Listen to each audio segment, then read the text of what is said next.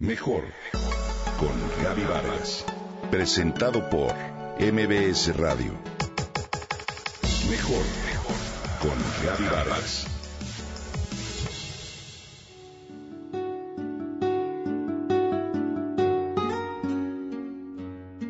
La música, lo hemos dicho, tiene un potencial terapéutico impresionante. Hoy un nuevo estudio sugiere que podría ser útil en el tratamiento de enfermedades del sistema nervioso como la epilepsia. Te platico. De acuerdo con un estudio publicado en la revista American Psychological Association, Christine Charlton del Centro Médico Wexner de la Universidad Estatal de Ohio y líder del estudio señala que el cerebro de las personas que sufren epilepsia reacciona de forma distinta ante la música en comparación con aquellas personas sin este trastorno.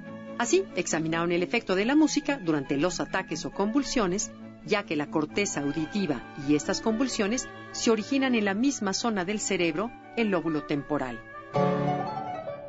A través de comparar las capacidades de procesamiento musical y un encefalograma, se registraron patrones de las ondas cerebrales mientras 21 participantes con y sin epilepsia escuchaban periodos de silencio y de piezas musicales como la sonata en re mayor de Mozart.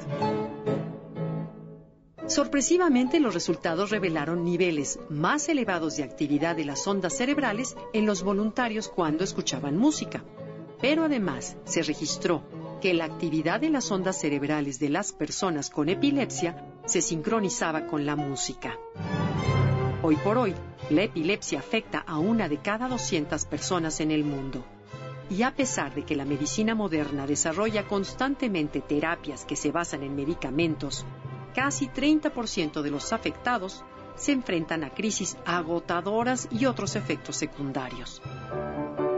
Otros recientes estudios conducen a la idea de que es posible que la música sea capaz de controlar los síntomas de la epilepsia, toda vez que se registran caídas de 50% en las convulsiones de pacientes epilépticos después de que a estos se les interpreta el dueto de piano K448 de Mozart.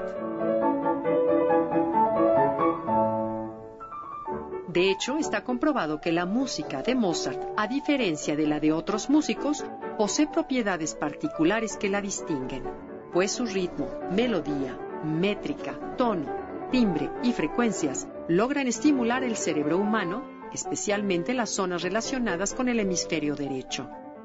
De acuerdo con la neuróloga Melissa McGear, la estructura rítmica de este dueto podría tener propiedades anticonvulsionantes y conseguir un control de la crisis al resintonizar las ondas cerebrales.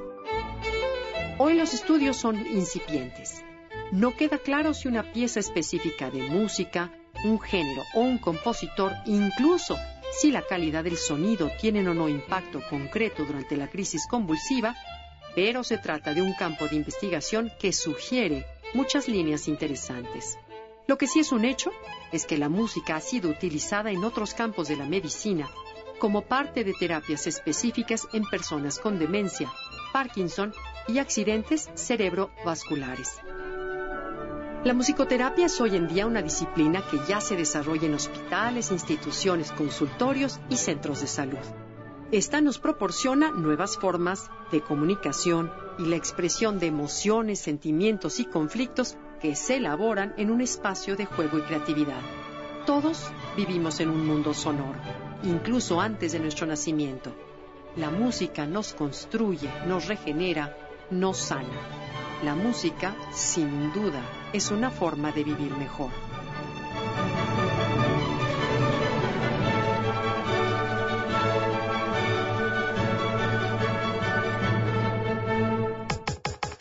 Comenta y comparte a través de Twitter.